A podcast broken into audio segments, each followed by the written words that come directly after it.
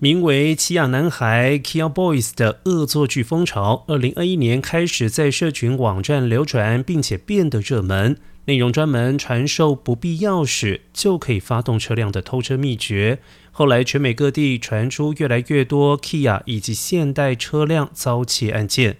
而过去两年间，这两种品牌的车辆在某些城市遭窃案，出现了百分之三百的成长。警方认为，TikTok 以及社群媒体推波助澜是主要的原因。